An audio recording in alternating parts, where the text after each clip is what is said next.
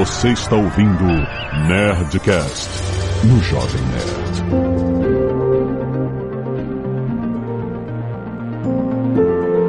Landa, landa, landa, nerds! Aqui é Alexandre Antônio do Jovem Nerd. Eu acho que tem tudo a ver com o assunto. Aqui é o André Souza e eu já fervi meu próprio xixi quando eu tinha 7 anos de idade. O quê? Não, eu não quero saber. Aqui é o Atila e essa conversa tá acontecendo toda dentro da minha cabeça. Ai, meu Deus do céu. É, aqui o Azagal já sentindo todos os sintomas. Ué, esse vai ser problemático. Muito bem, nerds! Estamos aqui com dois doutores, André Souza e Atila Yamarino. Olá, Marino. Átila e Amarino. E a Marina, dupla certa, são três doutores. Nós vamos falar sobre diversos distúrbios neurológicos, problemas que o cérebro produz, que nós sentimos dos nossos corpos. Mas tudo tem um fundo neurológico. Então a gente vai dar uma pincelada em vários distúrbios aqui, como uma janela para conhecimento. Vai ser muito interessante. Eu fiquei embasbacado com a lista que o André e o Atila criaram aqui. Eu falei, ah, tudo isso? tem muita coisa pra gente explorar logo depois do e-mail. Canelada.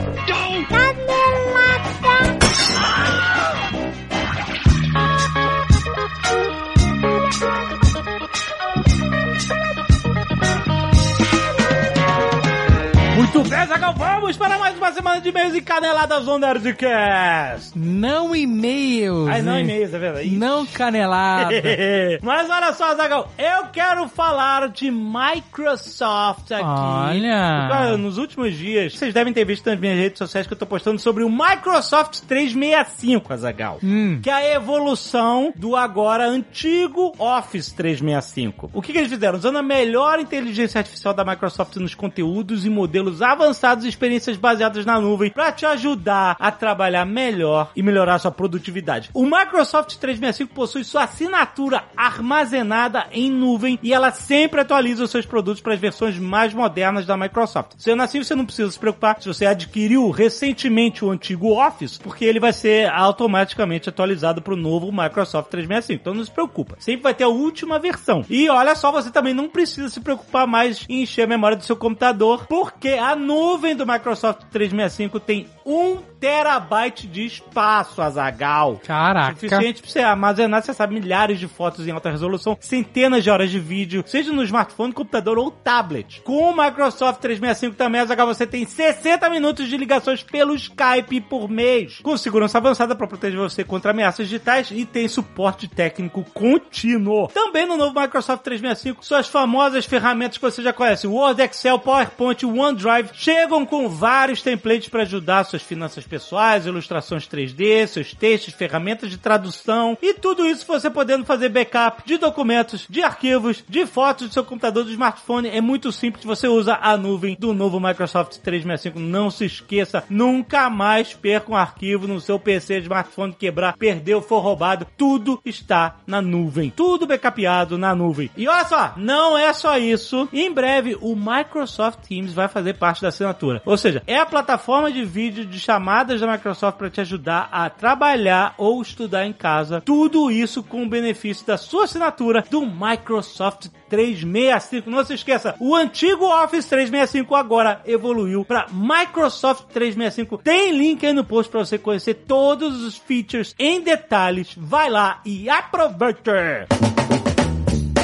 E hoje, Azagal, temos Nerdcast Empreendedor. Sim. Olha só, hoje a gente tá falando bastante sobre esse momento atual de empreendedorismo, muitas vezes de improviso, diria. Isso. A gente recebeu tantas mensagens nas nossas lives de pessoas que estão com seus pequenos empreendimentos, pessoas fazendo brownie, brigadeiro, Feijoada, feijoada, móveis. Teve muita gente mandando mensagem pra gente, anunciando seus Instagrams. E a gente vai falar um pouco sobre sobre esse período, sobre alguns insights pra quem tá começando a empreender agora, pra quem tá de supetão entrando nessa. É sempre bom relembrar algumas coisas. Quase, é quase um empreendedorismo por necessidade. Necessidade, exatamente. A gente até fala de algumas técnicas importantes que muitas vezes são ignoradas por falta de conhecimento nosso no início, principalmente o upselling, que é você vender o seu produto e sempre oferecer algo mais antes de fechar a compra. Bem interessante. Então tá um papo muito maneiro. Vale a pena você ouvir o Nerdcast Empreendedor que já está na sua timeline. E lembrando que no final tem promoção para você assinar o WhatsApp Online com upselling para você aproveitar o mensagem.com. Então vale a pena você escutar e ouvir qual é a promo no final, que é muito, muito interessante e tá totalmente tematizada com o assunto que a gente está falando hoje, certo?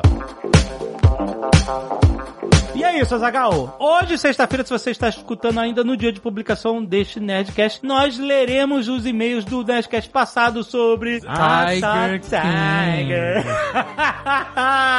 no YouTube, ao vivo, às nove da noite, certo? Então aparece lá pra gente trocar uma ideia. Lemos esse e-mail dessa bizarrice. Se você ainda não viu a série, é muita loucura, vale a pena. e é isso. Vamos pra ciência. I saw a tiger, tiger saw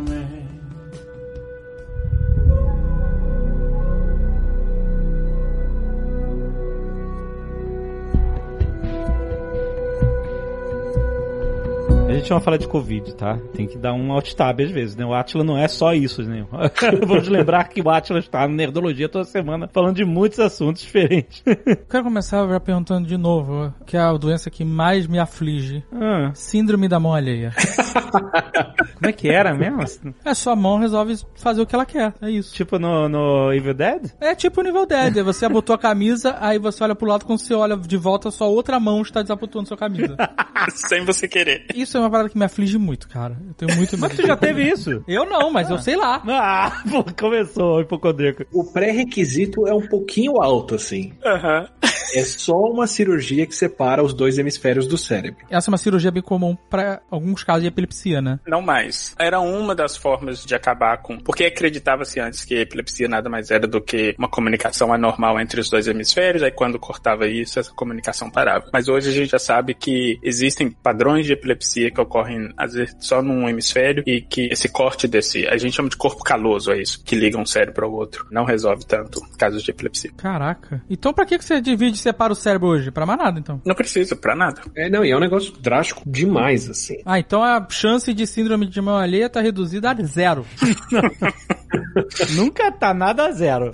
Se um dia num campo de batalha eu levar uma machadada que divida meus cérebros, eu talvez tenha. É isso. Mas é porque, assim, eu costumo falar que a parte mais importante do corpo é o cérebro. Desculpa as outras áreas. É. A função do corpo é carregar o cérebro por aí. Aham. O que o cérebro faz o tempo inteiro são três processos. Ele sente as coisas. Bom, ele não sente, na verdade. Ele recebe informação para ele sentir as coisas. Ele integra essa informação de alguma forma e ele manda essa informação interpretada de alguma forma. Ou seja, ele faz uma integração de informação. Se a gente corta essa comunicação, por exemplo, do meio do cérebro, a gente quebra um pouquinho essa integração. Na verdade, parte de distúrbios assim super estranhos, com comportamentos super estranhos que a gente vê hoje em dia, na verdade é só um defeito nessa integração. Ele pega uma informação tal, ele não consegue integrar com outra, aí ele manda a informação de volta falando assim: olha, eu tô interpretando só um pedaço disso e se vira aí com essa informação que eu tô interpretando. Então, por isso que cortar isso hoje em dia não faz sentido nenhum, porque você tá, na verdade, cortando essa integração geral que o cérebro tem entre as partes. E, e vale lembrar que o pessoal já foi muito mais generoso, no pior sentido da palavra, com o que podia perder do cérebro, assim, tipo, lobotomia é um procedimento brutal. A gente já falou de lobotomia no Nerdcast? Acho que a gente falou no primeiro, acho, talvez, não lembro. Tá Só- na parte só- do cérebro que eu tirei.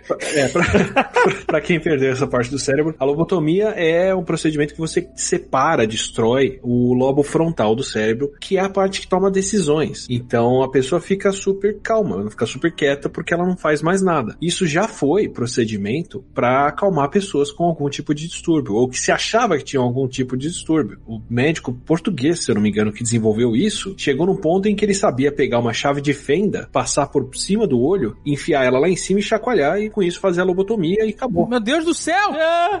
Desse nível mesmo. Mas é isso que acontece no, no filme Ilha do Medo, né? Tipo, esse é o procedimento que eles. No Planeta dos Macacos. Planeta dos Macacos faziam isso? Eles faziam humanos? lobotomia, Ah, né? lobotomia, então. Mas a pessoa fica meio zumbi, né? Apática pra tudo, né? É, faz a fila na entrada do consultório, a galera vinha com adolescentes problema, por exemplo, e o cara ia lá, pá, pá, pá, fazendo isso o dia todo. Caraca! Deus do céu. Nossa! gente. Foi o Nobel de medicina pelo procedimento. Mas o cara metia uma chave de fenda pelo olho, a pessoa escorria o cérebro pelo nariz e é isso? Nunca mais tomar decisão? É, e agora você se livrou daquela criança problema. Deus, gente, que coisa terrível. E na verdade, sim, se você pensar bem, é muito mais complicado do que isso, porque, por exemplo, se você enfiar uma coisa assim embaixo do seu olho, você não vai ter acesso direto ao cérebro, porque na verdade seu cérebro está dentro de uma caixa, sozinho lá nessa caixa, e você não tem acesso a essa caixa, a não ser se você abrir a sua cabeça por cima, né, se você serrar o seu crânio e abrir por cima, ou se você enfiar no único buraco que tem na base dessa caixa, que é o buraco onde sai a sua coluna espinhal. Ou seja, se enfiar alguma coisa assim, na verdade, pelo olho, você tem que enfiar, quebrar o seu osso embaixo dessa caixa, da caixa craniana, para você ter acesso ao cérebro, para você tirar. Ou seja, o dano que isso causava era muito maior do que só tirar o lobo frontal. Numa época em que isso era um procedimento razoável, separar os dois hemisférios ainda tava no lucro. Era fichinha. Bom, eles estão falando aqui que foi considerado depois um, um erro absurdo de julgamento na época de dar a Fundação Nobel, né? Considerou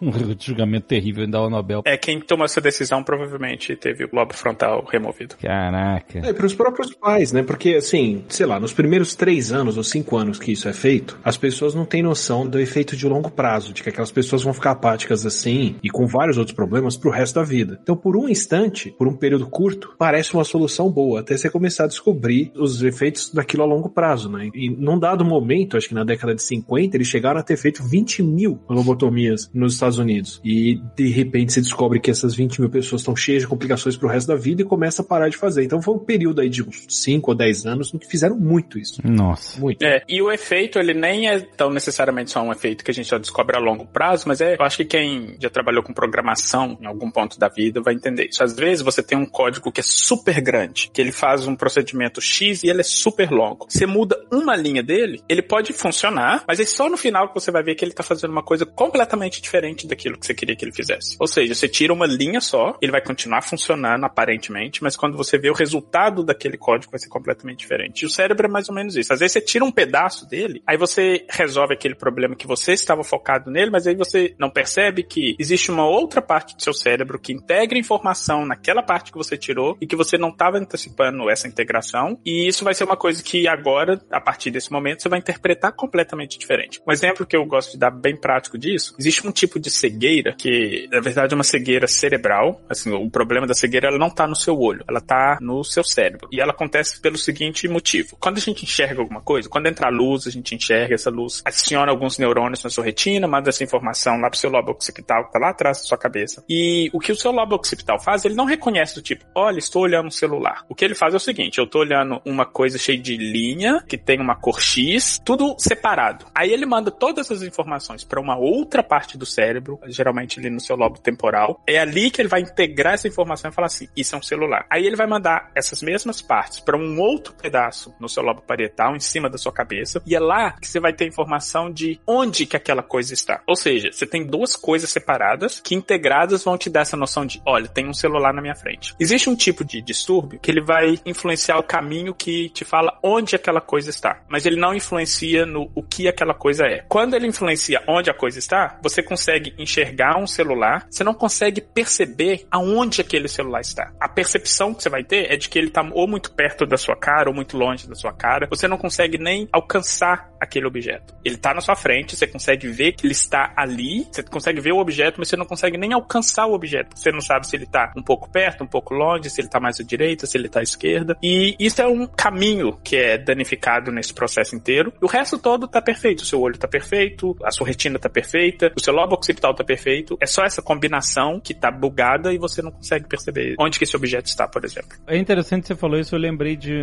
um fã que eu conheci uma vez jogando Airsoft lá em Curitiba. E ele disse que ele tinha um. Eu não sei o nome do distúrbio, não lembro, mas que ele tinha problema de reconhecer faces, né? Ele precisava sempre de contexto. Então ele falava assim, por exemplo, eu conheço a face da minha esposa, porque eu, eu junto um monte de coisas. O formato do corpo dela, o cabelo, é, a voz, tudo. Aí ele falou que se ela, por exemplo, cortasse o cabelo, pintasse o cabelo, tipo, cortasse tivesse cabelo longo, cortasse curto e pintasse. E ela chega na frente dele sem falar nada, ele não ia reconhecer ela. Ele já não conhece mais. Não sabe mais. Ele só saberia se ele criasse um contexto de ouvir a voz dela, entendeu? De ver os, os maneirismos dela. Aí ele faz uma união de contexto, mas sem contextualizar só no rosto, ele não conseguia. É, o ser humano ele é tão bom em reconhecer faces, tão bom que a gente tem uma parte no cérebro que ela é especial só pra isso. Então você recebe a informação visual de uma face, ela vai lá pro seu lobo occipital. Só que no lobo occipital, que é interessante, nessa parte de trás do seu cérebro, não é lá que você reconhece a face, porque lá você vai reconhecer pedaços. Mas ele tem um pedacinho especial desse córtex visual que ele vai ser especializado em face e se esse pedacinho específico não tiver funcionando bem por algum motivo, ou você tem um derrame cerebral naquela parte específica, ou você tem algum tipo de dano por algum acidente, aí você não consegue reconhecer faces. Aí você tem um outro pedaço do seu cérebro, que é o que reconhece objetos, ele que vai começar a trabalhar para poder reconhecer faces. Então por isso que se você muda alguma coisa naquela face, aí você já não reconhece mais, porque o seu cérebro está enxergando aquilo como um objeto diferente, que ele está tentando categorizar no que ele já conhece antes. E como ele nunca viu aquela configuração antes, ele não consegue reconhecer aquela face. O mais legal é como é que descobriram isso, né? Parte da neurociência avançou bastante por causa da Primeira e da Segunda Guerra, por causa do pessoal que recebia tiro de fuzil na cabeça, porque o projétil vem muito rápido, ela vem girando e ela é super pontuda, então ela atravessa de um canto a outro. Ela não faz aquela destruição no meio do caminho, sabe? Um ferimento limpo, né? Isso, porque tem bala de revólver, por exemplo, que ela é feita pra entrar girando e destruir tudo que tem no caminho. Né? A bala de fuzil, como ela é muito rápida, é feita pra ir longe, ela podia atravessar, especialmente se ela conseguisse atravessar o capacete dos caras, ela conseguia atravessar limpo de um lado pra outro. E como os soldados tendem a ser pessoas mais novas, que são saudáveis pra outras coisas, tinha mais chance deles sobreviverem a um tiro desses que atravessava a cabeça. Então teve dois ou três neurologistas que fizeram um monte de trabalho descobrindo o que, que cada parte do cérebro fazia por causa de pacientes que eles encontravam que tinham levado um tiro e tinha atravessado alguma parte específica do cérebro e eles perdiam uma habilidade específica. Uma delas foi um paciente alemão que perdeu a capacidade de reconhecer rosto. A condição é a prosopagnosia, né? E aí, pegando duas ou três pessoas que perderam a mesma habilidade, você consegue ver, tipo, qual é a trajetória comum que as três pessoas têm, qual é a região do cérebro que faz aquilo. E aí descobriram que tem uma região específica do cérebro que reconhece rosto, porque essas pessoas perderam a capacidade de fazer isso. Tem um experimento muito legal para mostrar como que a gente percebe rosto de uma forma diferente. Se você pegar uma foto de um celular e colocar a foto numa orientação normal e ou de cabeça para baixo, todo mundo vai reconhecer aquilo como celular. E se você mudar a posição do botão nessa foto desse celular, todo mundo ainda vai conseguir perceber aquilo como celular, porque vai olhar e falar assim: "Ah, é um celular" e não vai achar estranho. Mas você pega uma face, uma foto de um rosto de alguém, aí você vira essa foto de cabeça para baixo, mas você mantém a boca e o olho na orientação normal. Então, basicamente é o seguinte: você vira a foto de cabeça para baixo, mas os olhos e a boca ficam ainda na orientação normal. Todo mundo vai perceber aquilo ainda como uma face, ainda vai virar e falar assim: ah, isso é uma face de cabeça para baixo. Por quê? Porque eles não estão olhando a boca, o olho, tudo separadamente. Eles estão olhando o conjunto como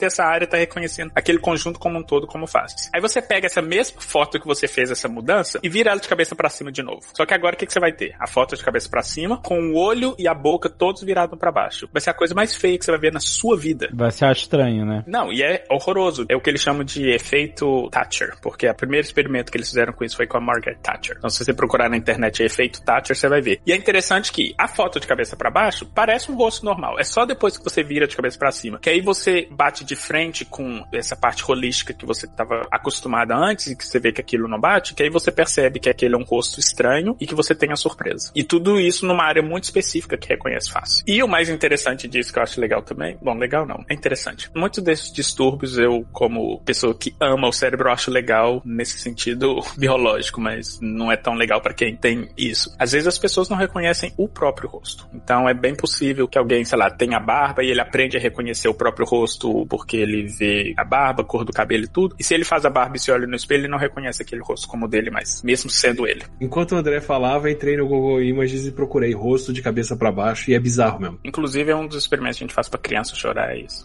Que isso, pra criança? Que, que experimento é esse, André? Toda vez que a gente faz algum tipo de experimento que a gente quer testar a reação emocional em criança, a gente tem que criar algum estímulo que deixa a criança nervosa. Só que não pode ser uma coisa muito traumatizante, do tipo, sei lá, você não pode dar um berro, sei lá, na frente da criança, que é traumatizante, então você mostra uma coisa que não é traumatizante, mas que também não é tão confortável. E você mostra a cara da Margaret Thatcher invertida com o rosto. Ou da mãe, ou do pai. Nossa, da mãe é traumatizante, transporte.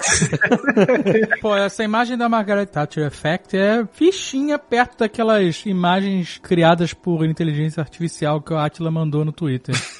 Nossa, aquilo sim é perturbador, mano. Pessoas que não existem. É muito louco, né? Caraca, eu fiquei maluco. Eu não Não. Conseguia, cara. Mas não é É perturbador. ruim, viu? dá um negócio ruim. Dá um Mas negócio não é ruim. perturbador porque você tá dizendo que é feio, é porque você vê que é um rosto de Não. uma pessoa. Não, são imagens que não significam nada. Você tem uma sensação que tem alguma coisa ali, mas ela não tem nenhuma forma que seja real a nossa percepção. Tem um tipo de inteligência artificial que é a inteligência artificial generativa. Ela cria imagens ou ela mistura imagens de maneira que essas imagens ficam parecidas com outras e por aí vai. Você tem como pegar o estilo de uma imagem e colocar em outra, por exemplo. Uhum. Ou fazer uma mistura de duas, ou por aí vai. Eles usam isso pra criar rosto, pra criar objetos, não é isso? Isso. Tem de tudo, né? Se você pareia essa inteligência artificial que cria imagem com uma que reconhece, você pode filtrar que ela só cria imagens que são críveis, né? Tipo, eu pego uma imagem. Reconhecíveis, é. que reconhecíveis. Eu pego uma inteligência que gera imagens e ponho outra pra competir com ela que reconhece pra ver se aquela imagem parece um rosto ou não. De repente ela tá criando rostos super detalhados, se a outra que reconhece é boa nisso. Mas se você para no meio do caminho e só cria uns padrões em cima de algo, ela pega uma foto comum, cheia de coisa, e distorce tudo aquilo e só fica uns pedacinhos. Então quando você vê uma foto super complexa, ela tá cheia de coisas que a gente meio que reconhece, tipo um pedaço de uma blusa, um cabelo de alguma coisa, não sei o que, mas tá tudo tão distorcido que não existe nenhum objeto. Então a cabeça fica o tempo inteiro esperando qual vai ser o próximo padrão que a gente vai ver pra compor alguma coisa que faz sentido, só que nunca compõe e nunca faz sentido. Então você tá o tempo todo reconhecendo alguma coisa, mas aquilo não leva a nada. Como é que eu acho isso? Tem um site que gera imagens, mas essa é uma intermediária que você tem que ir lá conscientemente falar, eu quero essa que dá ruim quando você olha. E sabe o que é o mais perturbador disso? Todas essas redes de inteligência artificial, o que elas tentam fazer o tempo inteiro é tentar meio que imitar o que o cérebro faz. E o que elas têm feito muito é tentando imitar o que o cérebro faz em nível celular, nível neuronal, do tipo, você tem certos neurônios que respondem a certos padrões. E basicamente, o que o nosso cérebro está fazendo o tempo inteiro é isso. Ele está pegando pedacinhos de cenas e ele coloca junto de um jeito que a gente interpreta como uma coisa que é crível e que a gente conhece, mas na cabeça, o que está acontecendo na nossa cabeça é exatamente esses padrões. Se a gente conseguisse ter uma imagem da informação que a gente tem no nosso cérebro sem ela ser integrada como a gente entende, seria uma coisa muito parecida com aquilo. Muito parecida. É, realmente é perturbador, porque é muito perturbador. Porque é, realmente parece uma foto de um ambiente e você tenta reconhecer qualquer coisa, você não consegue. É, porque você fica tentando achar. Vocês- Vocês podem ver a imagem aí, ó. Tem- parece que tem uma cabeça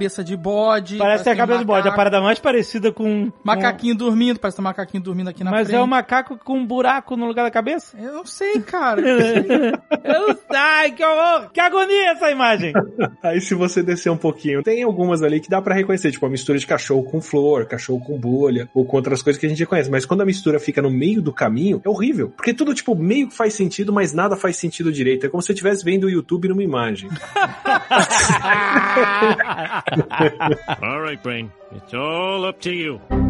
O que eu acho legal que tanto inteligência artificial quanto a nossa cabeça faz é como a gente faz um zip da informação. Então, por exemplo, quando você olha pro efeito Thatcher, o que, que você está reconhecendo nele? Você está reconhecendo os olhos, você está reconhecendo a boca, principalmente para entender que aquilo é um rosto, né? Quer dizer que se você pegar, se isso é o mínimo que você reconhece para dizer que aquilo é um rosto, você pode desenhar uma bolinha, colocar dois olhos e uma boca e você vai reconhecer aquilo como um rosto.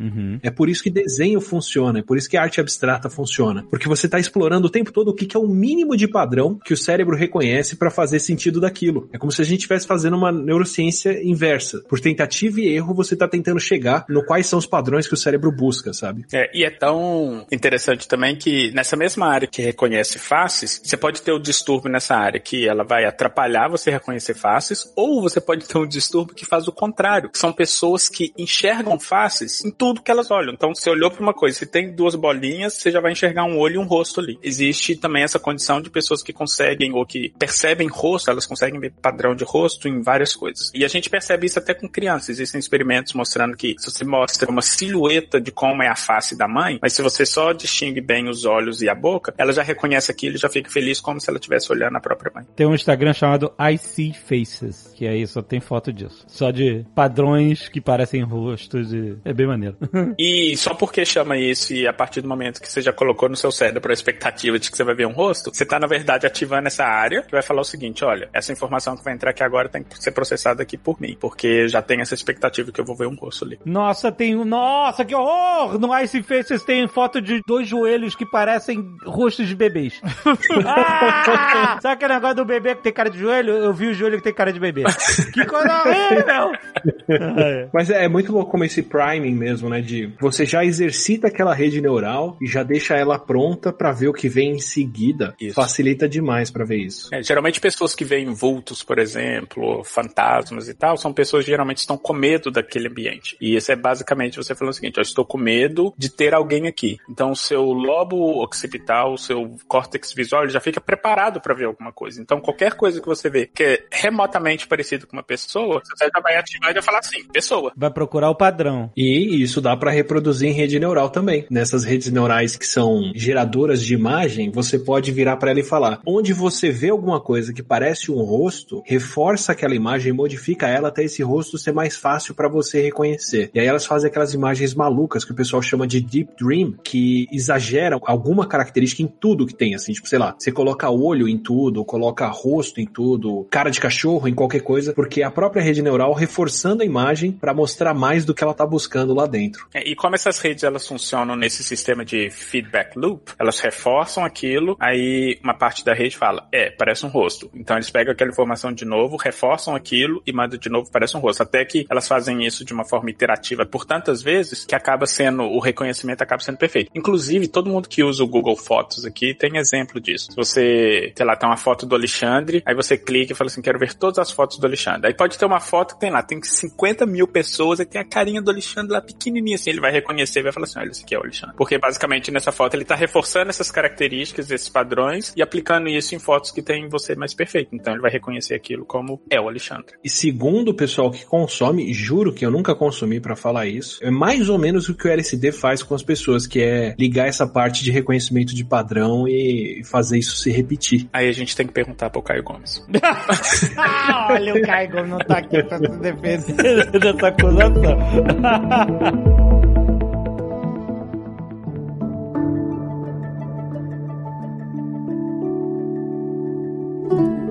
que, que é síndrome do sotaque estrangeiro? Cara, a pessoa acorda no dia seguinte e ela não consegue falar português sem ter algum tipo de sotaque. Como assim? Mas é porque ela ficou um tempo viajando é, e absorveu o sotaque? A pessoa nunca falou uma língua estrangeira, por exemplo, e só consegue falar assim agora. Não, não.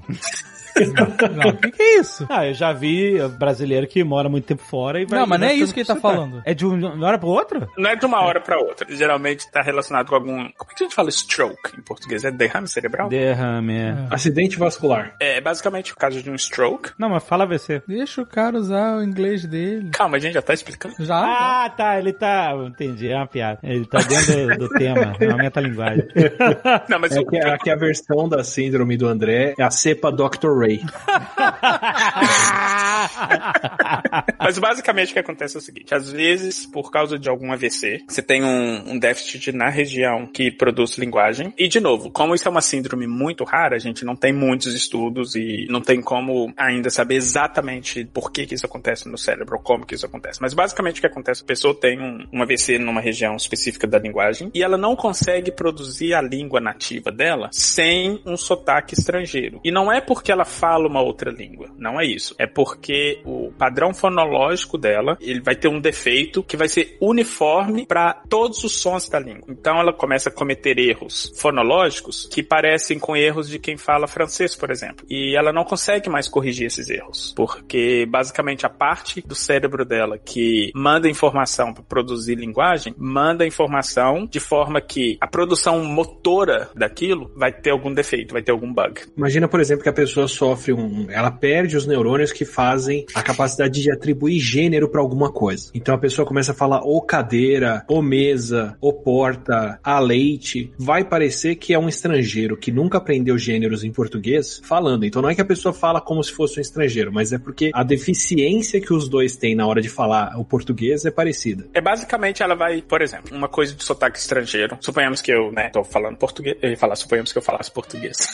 Caraca, olha, André vai se tratar.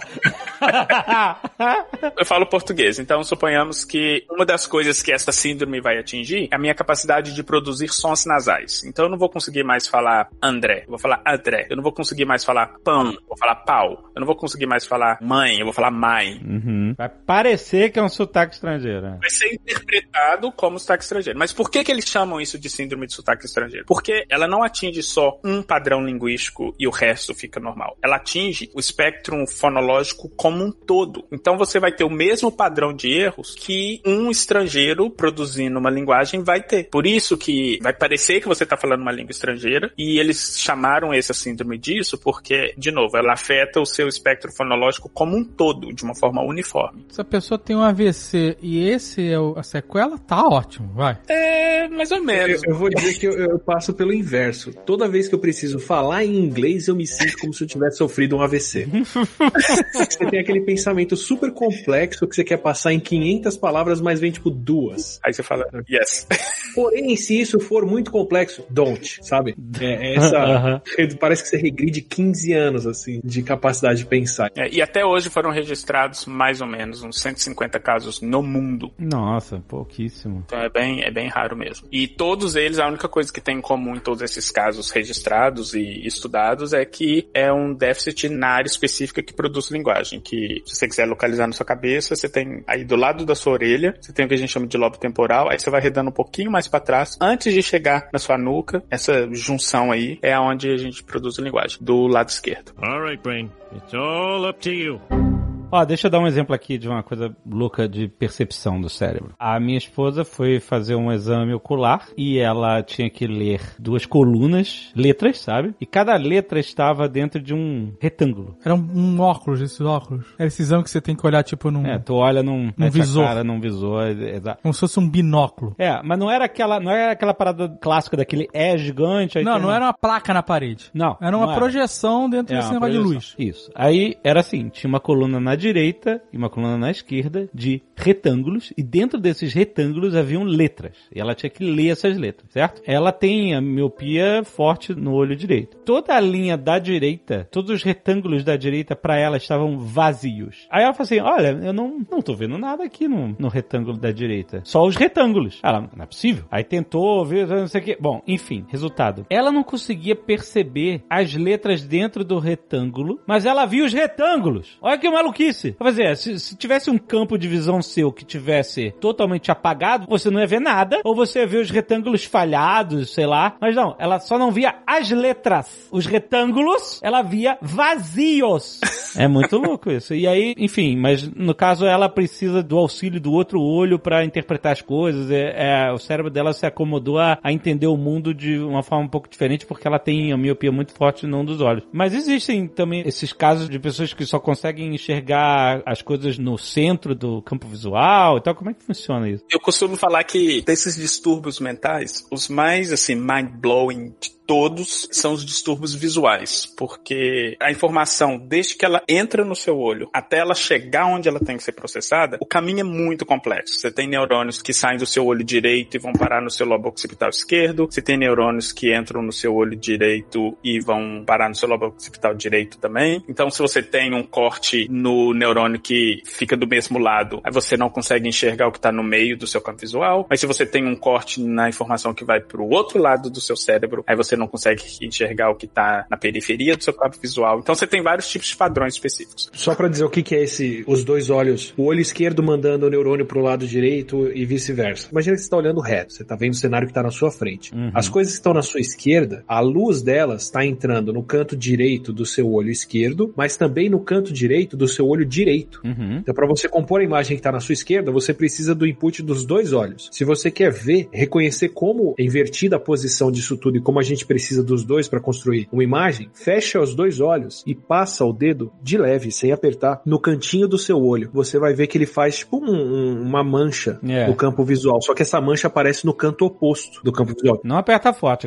aperta devagarzinho. Bem devagarzinho. Se você passar o dedo, por exemplo, no alto do olho direito, assim, em cima, você vai ver uma bolinha se formando no canto de baixo No canto e de baixo, é. e às vezes até do olho esquerdo. Uhum. Então é justo por isso. A imagem que a gente enxerga como uma tela de cinema, na verdade, verdade, é um catado de quatro cantos diferentes de imagens, completamente superinterpretado pelo cérebro interpolado. Pois é, e essa informação, por exemplo, ela ir de um lado, porque a gente tem o famoso fato de que o lado direito do cérebro comanda o lado esquerdo do seu corpo e o lado esquerdo do seu cérebro comanda o lado direito do seu corpo, ou seja, as informações cruzam. E a informação visual também cruza. Então, isso que o Atila falou, você tem um pedaço da informação que entra no canto direito do seu olho esquerdo, mas ela vai, uma parte dessa informação vai para o mesmo lado do cérebro, a outra parte da informação vai para o outro lado do cérebro. Então você tem uma parte no meio, fica bem, se você colocar o dedo na ponte do seu nariz, entre os seus olhos. Se você conseguisse enfiar uma chave de fenda aí, já que a gente tá falando de enfiar chave de fenda, Não.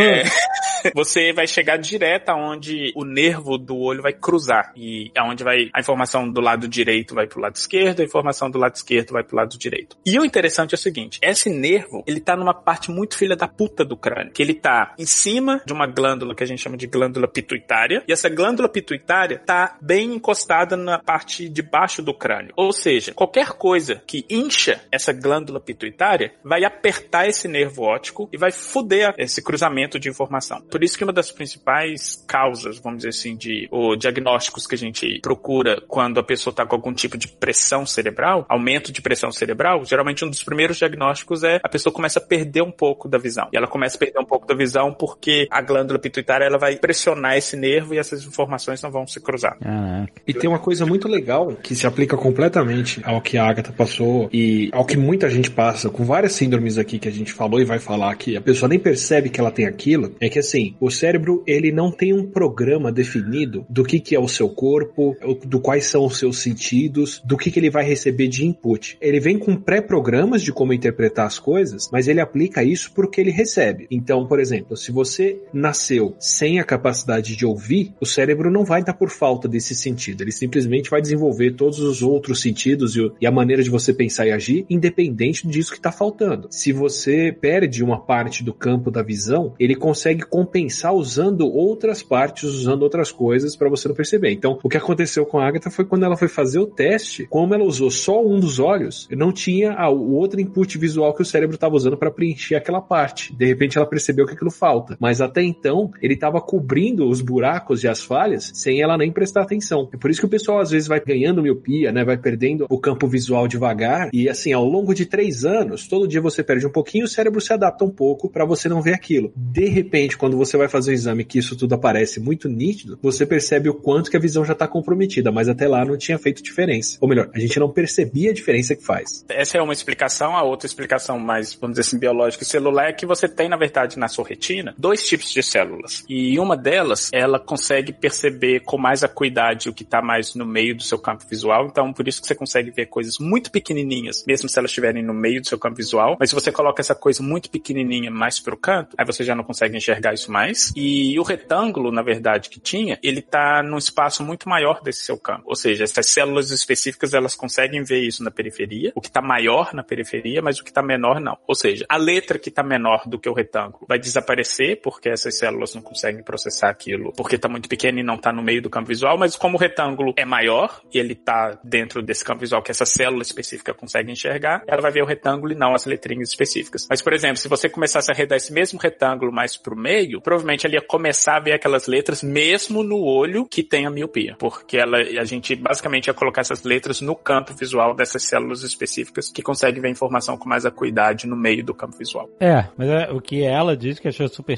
foi ela ver os retângulos integralmente. E não uma falha, tipo, uma linha vertical no meio, sei lá, falhando, entendeu? É isso que foi bizarro. É, mas é exatamente isso, porque o que essa célula específica consegue ver, que é o pequeno, ela não consegue ver isso na periferia. Mas ela consegue ver um retângulo normal na periferia, porque isso é uma imagem muito maior. Eu não lembro de que eu li isso, que uma coisa que me deixou pensando e observando por muito tempo é uma coisa simples, que é o seguinte: a gente não percebe que nós só conseguimos entender e focar mesmo em um ponto micro do nosso campo visual e o resto é tudo background, que a gente acha que tá vendo direito as coisas, mas por exemplo, é porque os nossos olhos se movem muito rápido, então o nosso ponto focal, e o André já fez pesquisa com isso. Já. O nosso ponto focal, o nosso olho tá escaneando o ambiente muito rápido, né? Em questão questão de segundos, a gente fez o nosso olho, blá, blá, blá, passeou por todo o ambiente que a gente tá. Então a gente meio que compõe a imagem como um todo com esse contexto. Mas se a gente conseguisse colocar uma mira laser no que a gente tá vendo exatamente, de verdade, focando e entendendo, a gente ia ver que é um ponto muito pequeno. É um ponto pequeno e ainda tem um ponto cego. Ainda tem ponto cego. É um ponto cego, que a gente não vê esse ponto cego porque a gente está o tempo inteiro complementando, igual você falou, complementando essa imagem com todo outro contexto que a gente está colocando. Mas na verdade, se você for olhar em termos assim, fotográficos, o nosso olho é uma merda. É uma máquina fotográfica de merda.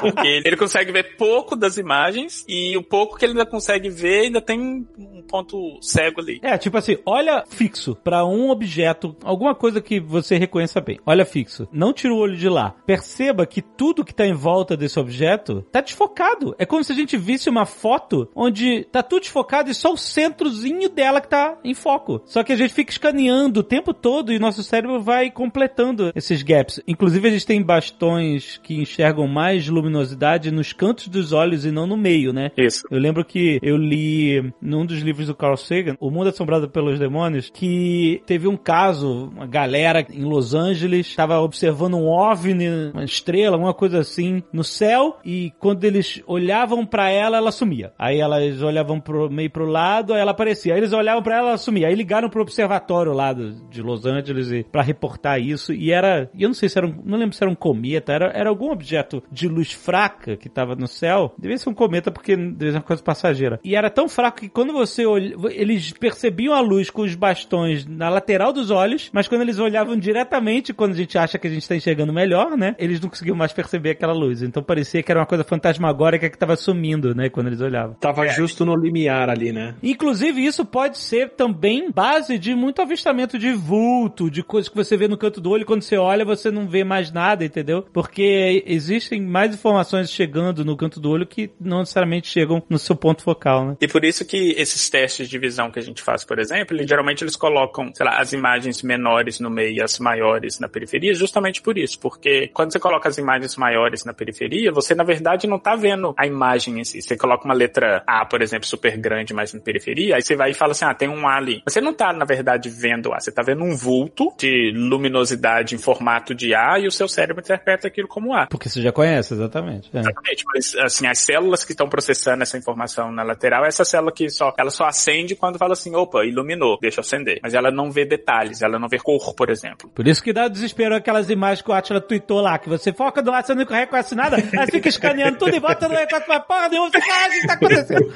Na aula de neurociência que a gente estava vendo sobre campo de visão, uma das pessoas da graduação era tinha feito o tiro de guerra e ela falou: "Ah, quando a gente estava de vigia noturno no quartel, eles ensinavam pra gente que se você tem que prestar atenção num portão ou num canto e tá meio escuro, você não olha diretamente pra lá, você olha um pouco mais pro lado e deixa a lateral do olho prestar atenção ali porque você vê com mais sensibilidade. Inclusive, a gente já falou isso no Nerdcast uma vez, mas quando você está completamente no escuro, geralmente a sua visão periférica ela é melhor do que a sua visão central. E a ideia toda é isso, porque esses cones, essas células especializadas em perceber luminosidade, elas vão ficar mais atentas a qualquer mudança de luminosidade mais na periferia, porque elas estão mais na periferia, do que no seu campo de visão central. Que é o mesmo problema que a câmera de celular enfrenta, né? Se você faz uma câmera com muitos pixels, ela precisa de muita luz para funcionar, porque o pixel é muito pequeno e o tanto de luz que incide no pixel não é muito bom. Por isso que o André, na época que, que trabalhou desenvolvendo isso, ficava super empolgado com a câmera do pixel, mas que nem tinha muito megapixel para fazer imagem. Ela só processava muito bem, mas se o sensor fosse muito sensível a pontinhos de luz, ele perdia a sensibilidade à quantidade de luz. All right, Brain. It's all up to you. As pessoas que não conseguem sentir dor. Darkman. Quem? O Darkman. Darkman O Darkman, não consegue sentir, né? exatamente. Bem lembrado. Mas tá aí outro jeito de você descobrir qual é o limite do seu corpo, né? Tipo, o que que é seu, o que que não é seu. Como é que um bebê descobre que partes são dele e que partes não são? Ele põe a mão na boca e morde. Se dói, ele não morde mais. Se não dói, ele continua mordendo. Você vai aprendendo o limite do seu corpo com a dor. A não ser que seja o dedo do Charlie. Nossa, caraca, parabéns, André. Agora você foi no Wayback Machine com força. Mas a dor é, como você falou, o cérebro, ele tem os sensores, entre aspas, né? São os, os nervos, né? E Eles captam o que tá acontecendo, toque, etc, as interações e mandam pro cérebro, o cérebro interpreta e ele manda uma resposta, né? Então, por exemplo, aquele velho lance, né? Ah, qual é o perigo de não sentir dor? Se você tivesse que com a mão no fogo, você não sentisse dor, o seu cérebro não ia mandar você tirar a sua mão do fogo, pra preservar o seu corpo, né? O que é interessante com relação a isso é porque a gente sempre associa essa questão de dor a coisas mais externas, do tipo, ah, eu piso num prego, eu não vou sentir, eu ponho a mão no fogo, não vou sentir. Mas esses mesmos receptores de dor, ou esses mesmos neurônios sensoriais, eles têm uma função importante também dentro do nosso organismo. Então, existem estímulos que a gente não percebe, porque não chega na nossa consciência, mas que são esses seus sensônios, é, sensônios. Ó a síndrome aí da, da, do sotaque estrangeiro aí. São esses neurônios sensoriais que estão mandando essa informação pro cérebro falando assim, olha, você tá com um pouco CO2 no sangue, vamos fazer alguma coisa. Ou, olha, a sua bexiga não tá contraindo de uma forma é, apropriada, vamos fazer alguma coisa. Você perde isso também. Então, não é só você não sentir dor e se achar super e ter esse perigo de, sei lá, botar sua mão no fogo ou quebrar um braço e não perceber que quebrou, mas você tem todas essas outras funções internas que elas vão também parar de funcionar. Então, sei lá, você vai começar a ter uma hemorragia interna e só vai perceber na hora que você cagar sangue, porque você não vai sentir nada, por Aham, exemplo. aham. E até você diagnosticar, ah, você teve uma hemorragia num lugar tal e essa hemorragia ela já tá acontecendo há, sei lá, 15 dias, então acho que você não vai sobreviver mais. Nossa, é, eu vi um cara, coitado, que passou exatamente por isso. O sujeito morreu num casamento porque ele comeu comida muito quente. Como é que é? Cacete. Ah, cara, não começa a Ai, meu Deus. Ah, como assim? O que, que ele fez? Ele deu uma- foi dar uma mordida na comida, tava muito quente, muito quente. O cara não quis cuspir, não quis queimar a boca. O que, que ele fez? Engoliu. Pra parar de sentir. E você não vai mais sentir dor, porque você não tem receptor de dor daí pra baixo. Só que o que aconteceu foi que queimou de fato a garganta do cara inteira, ela fechou e ele se asfixiou. Meu Deus! Caraca, como assim? Meu Exatamente. Deus, que perigo! Caraca, meu Deus, por que, que ele não quis cuspir? Meu Deus do céu! Esse era o ponto todo, assim. Sei lá, a pessoa tava inibida, ficou com receio. Nossa! No caso de foi educada demais, eu acho. Caraca! Eu entendo isso e não morri, mas eu entendo o cara perfeitamente. Sabe aquela porcaria do wasabi? Aham. Não, não é porcaria. Que isso? Wasabi. Hum. Você vai entender por que que eu falei porcaria. Eu nunca tinha visto aquilo na minha vida. Vai o André no restaurante. Nunca vi aquilo na minha vida, não fazia a menor ideia do que era aquilo. Colocaram aquilo na mesa e tal, e estavam trazendo sushi. Aí eu olhei aquilo e falei assim: hum, docinho de alguma coisa verde. Aí eu peguei uma cheia, cheia. Não, André. E aí na boca. Você foi sozinho. Não, tinha muita gente. Mas ninguém era seu amigo, né?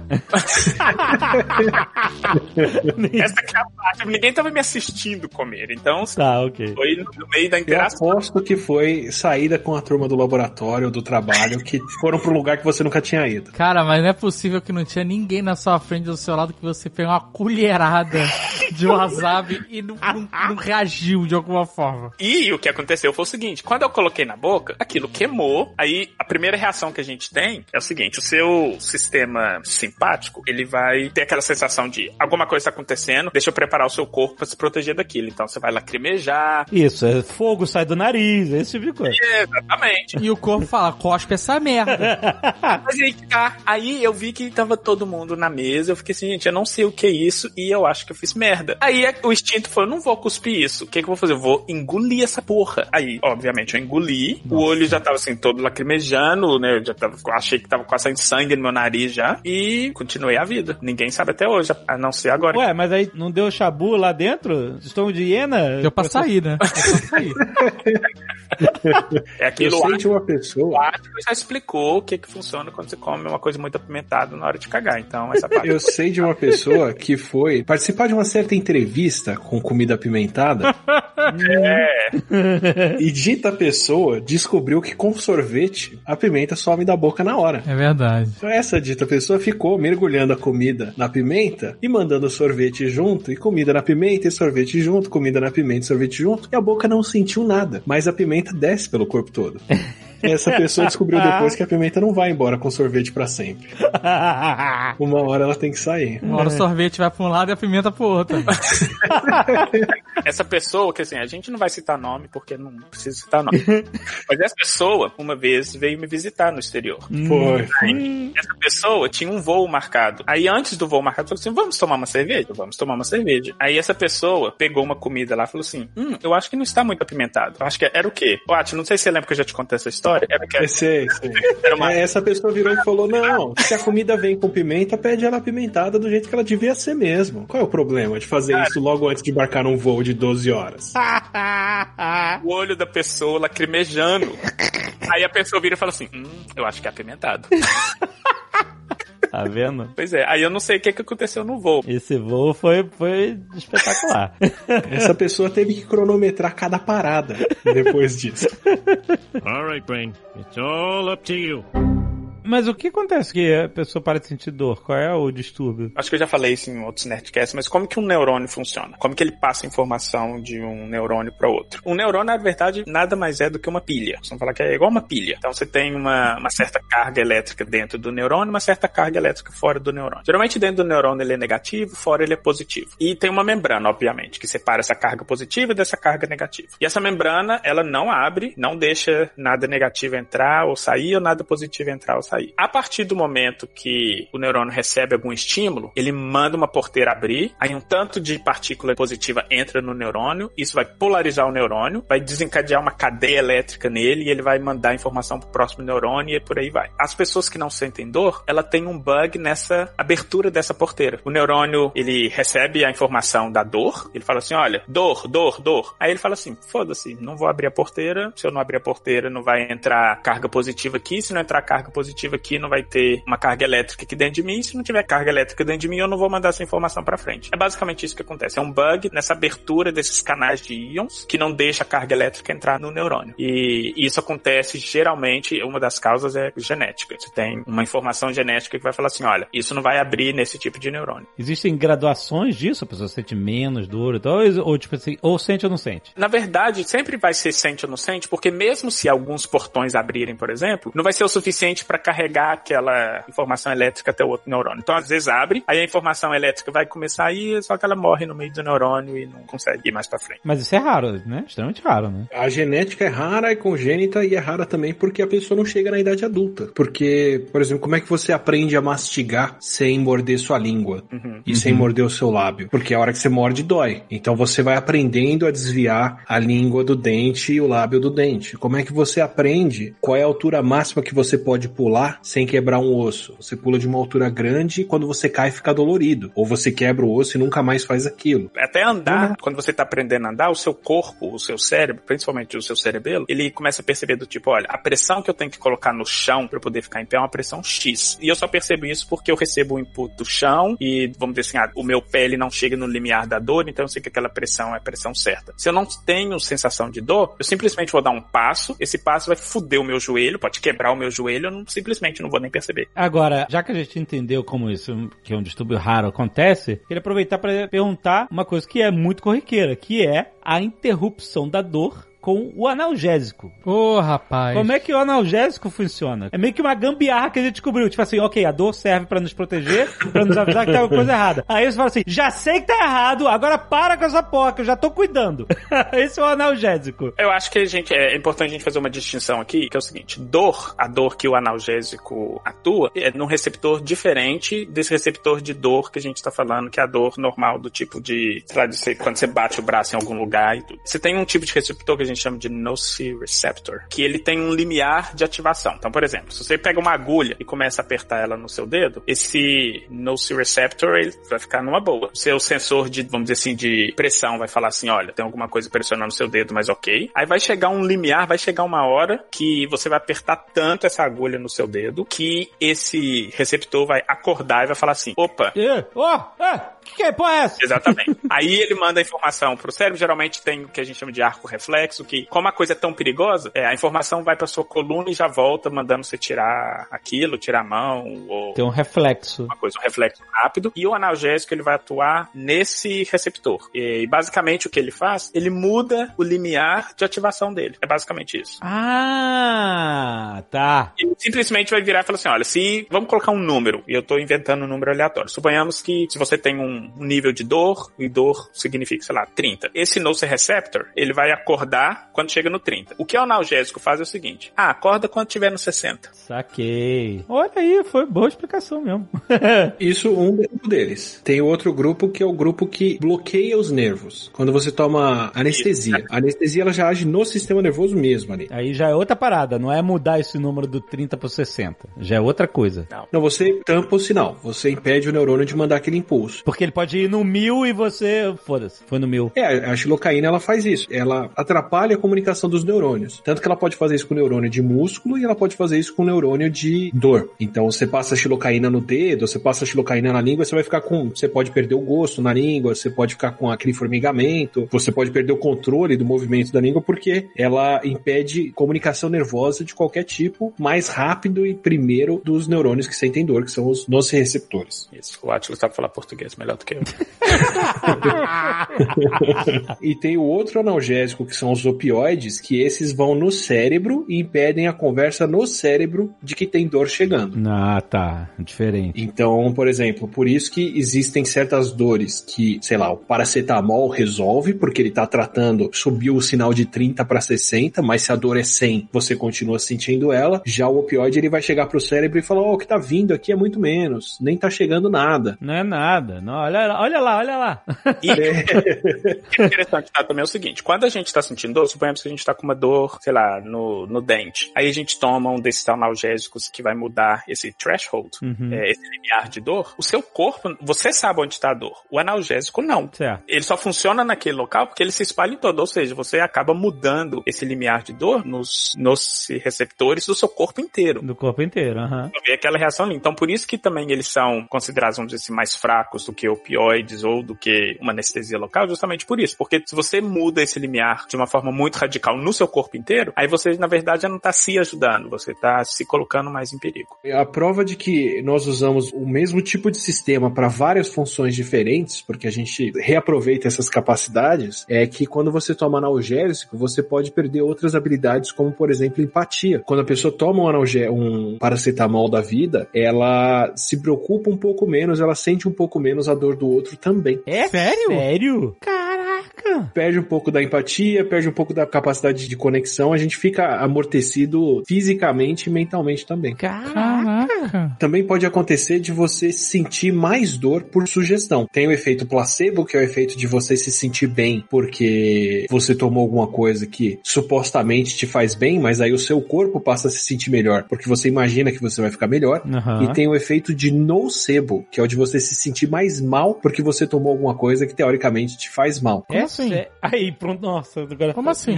Ai, eu não devia ter falado isso antes. Nocebo? Não, não, não.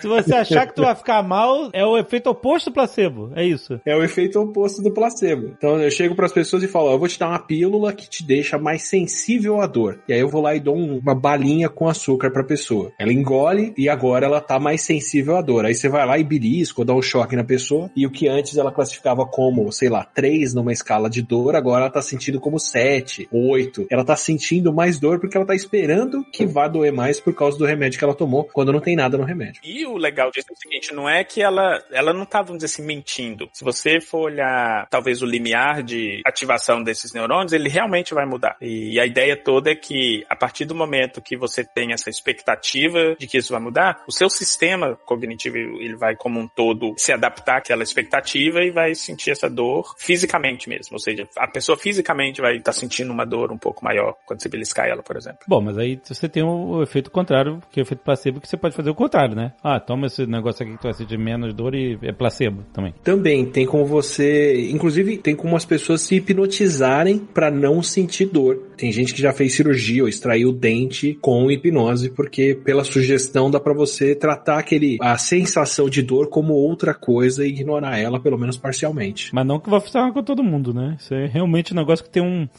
um- um- um- Eu tô lembrando aqui o Jerry Lewis, cara. Ah, não, como?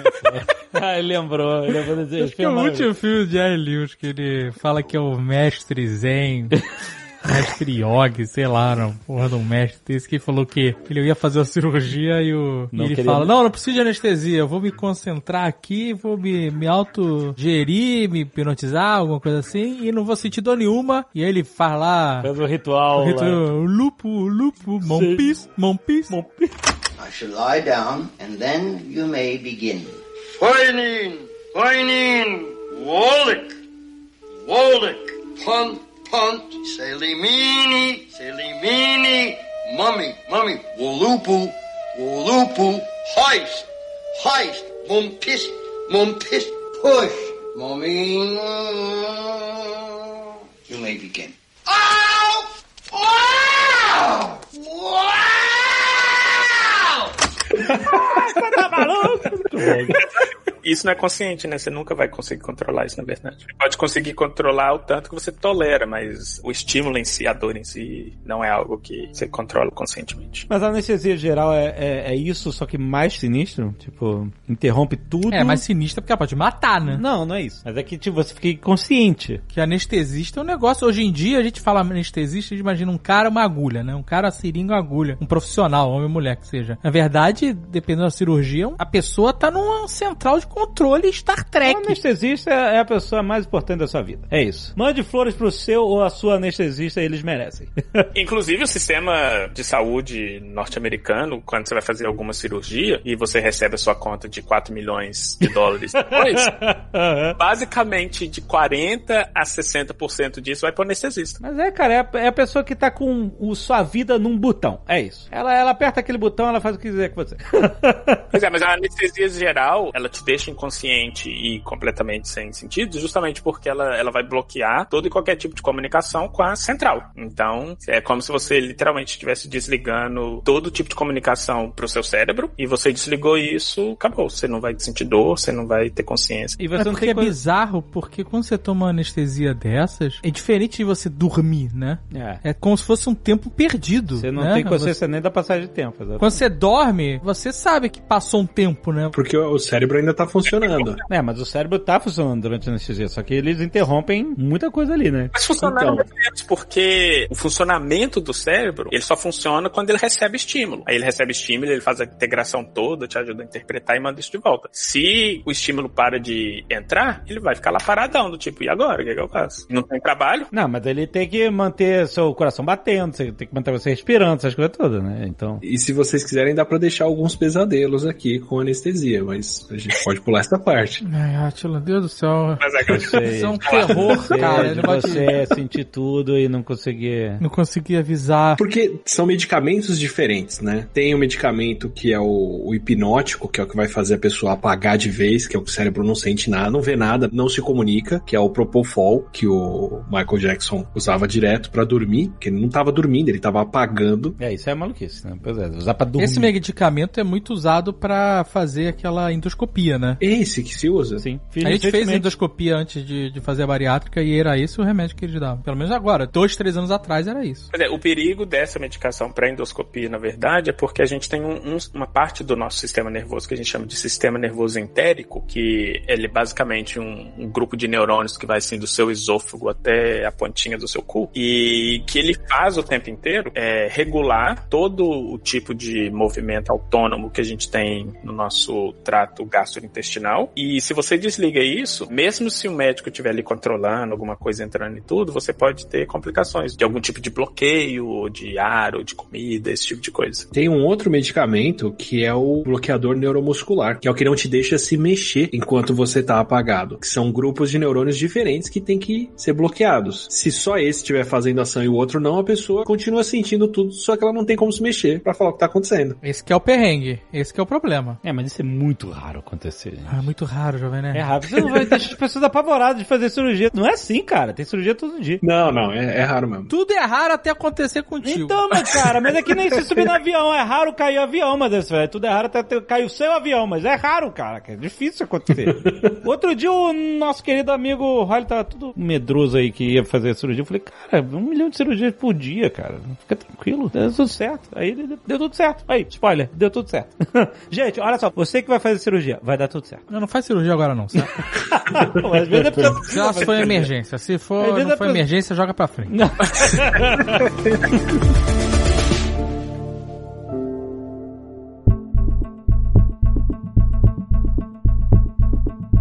Eu acho legal aqueles de campo visual, assim, de não enxergar cores mais, ou não enxergar uma Ou- parte do campo visual. É, tem gente que tipo, só não enxerga cor do lado direito, mas do lado esquerdo enxerga. Então, tipo, se você mostra uma caneta do lado direito, a caneta tá em preto e branco. Aí você move a caneta pro lado esquerdo, aí você vê a cor dela. É mesmo, caraca. Tem uma síndrome, ela chama Redox Syndrome, que a pessoa só consegue ver coisas que se movem. Se você estiver parado na frente dela, ela não te vê. Se você mexe a sua mão, ela vê a sua mão. É a síndrome do T-Rex no Jurassic Park, né?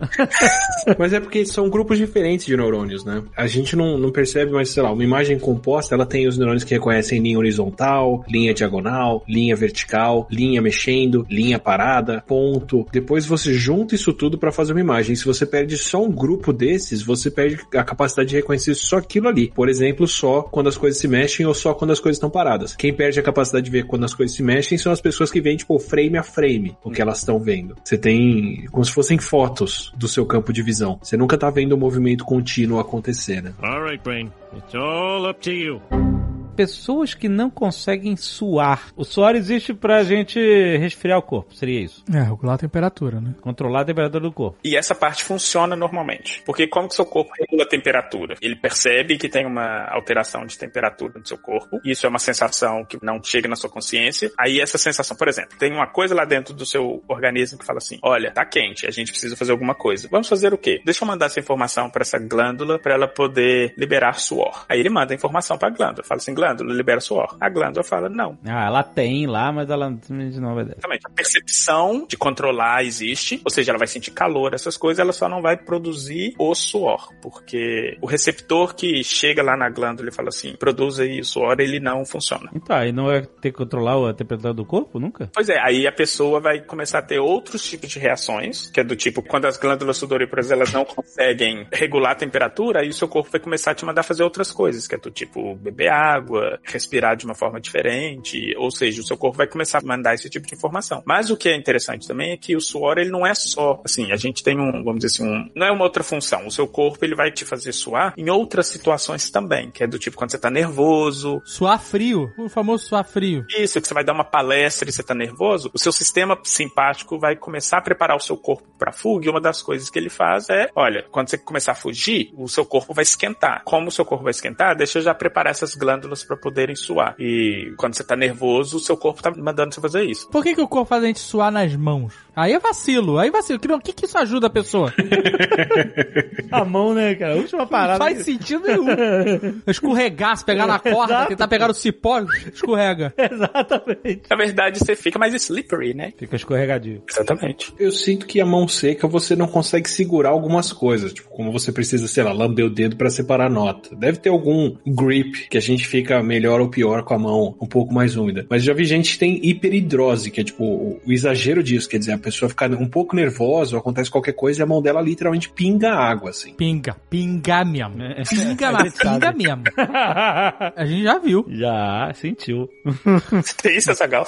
Não, não, eu não tenho. é, A gente cumprimenta mas muita a gente. Já, gente. já cumprimentou pessoas que estavam com isso. Parecia que o cara tinha uma mangueira vindo pela manga da camisa jogando água pela mão.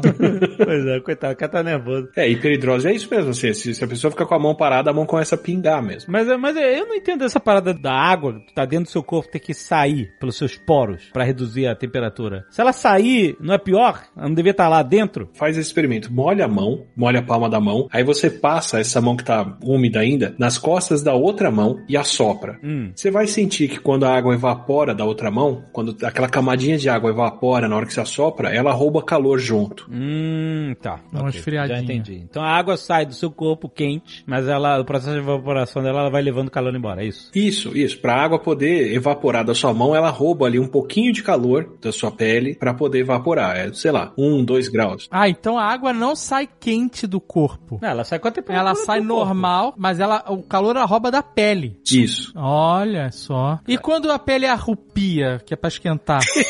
não é? Esse provavelmente é um reflexo de quando a gente ainda tinha pelo e arrepiar assim fazia com que o pelo ficasse mais isolante. Você basicamente aumentava a distância entre a sua pele mesmo e o frio, a, ou a fonte de frio. Você Você basicamente aumenta a camada de ar isolante ao redor do teu corpo. Quando você arrepia, na verdade é pra quando a gente era, era bicho. Ah. Alguns ainda A gente são, ainda é mas bicho. A gente ainda é. né? Mas quando a gente era peludo, bicho peludo, Nossos, nossos antepassados, ah. quando arrepiava, a gente tinha pelo, pelo arrepiava. Certo. Entendeu? E aí o que e aí o pelo fazia uma camada de. Sabe qual é? De ar ali. Como se fosse um casaco mais, mais grosso. É mais difícil o frio chegar em você. Ah. Porque tem um pelo em pé e o ar que tá ali dentro. Por que, que a gente tem isso quando a gente vê Vingadores? tem um outro, uma outra forma de arrepiar que é quando você vai atacar alguém. Gato, por exemplo, quando tá próximo de atacar, uma das formas que ele mostra que ele tá preparado pro ataque é o Killer Erection. Cachorro, cachorro sobe moicano.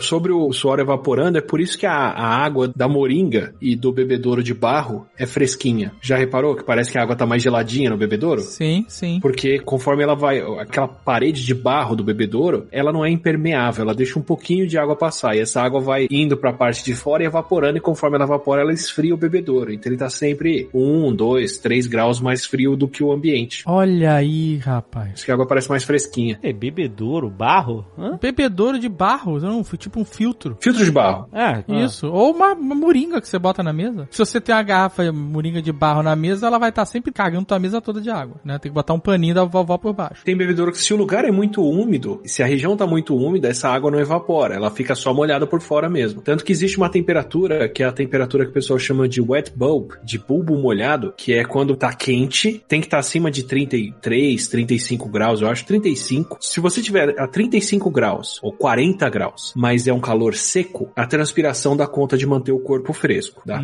Ou pelo menos funcionando. Se você vai para a mesma temperatura e é um lugar úmido, mas muito úmido, essa umidade não deixa o suor evaporar e aí o suor acumula no corpo e vai pingando como água, só que ele não faz o trabalho de esfriar o corpo. Nessa temperatura, tipo, se as duas coisas se combinam, está acima de 35 e tá úmido demais, você simplesmente passa mal de calor e pode morrer até. Cacete. Porque não tem como esfriar o corpo. É o que acontece com meia índia no verão. É, tem um experimento que dá pra você fazer pra você sentir isso, que é o seguinte: você pega uma ponte aérea e desce em Manaus. É, meu amigo, é muita umidade. E aí você tem que ir pra debaixo de um ventilador, um ar-condicionado, algo que, né, faça sua temperatura abaixar, né? Diz que parte do que ferrou muitos os soldados americanos no Vietnã é isso, porque o, o vietnamita, como é menor, tem um corpo menor, mais esguio, mais fino, demora mais pra ele se esquentar. Então, se ele tá numa batalha, num- numa floresta úmida pra caramba daquela, um cara de 1,80m e 90 quilos vai esquentar muito mais cedo do que alguém com 1,60 e 55 quilos. E passa mal e desmaia mesmo. Não tem. não- não- corpo não funciona nessa temperatura. Ele não tem como esfriar, porque não tem como transpirar. Escutou na Caio Gomes, nada de ir pro Vietnã. Caraca, então quando você tá nesse lugar muito úmido, muito quente, já desce aquela. Sabe qual é aquela que escorre pelas costas e vai no rego? Aquele só. Meu amigo, aquele só que procura um ar-condicionado. mano. Esse é um sinal alerta que vai dar merda. É. Agora eu queria perguntar pra você. Ah, é. Que síndrome é essa? Ai, por que, que as pessoas repetem um vocês dos outros? Espelho. É verdade, porque o bocejo, inclusive, transcende espécies, né? Dá pra você ver um outro bicho bocejando e ter vontade de bocejar também. Inclusive, eu tô com vontade de bocejar por causa do meu próprio bocejo. Ih, vai entrar num loop infinito, né? Eu sei que rola uma, uma coisa de simpatia também. Se a pessoa que boceja tem uma proximidade maior, tem mais chances de você repetir o bocejo também. Sério, tô no terceiro bocejo. Para, gente. Para, que tô preso no loop.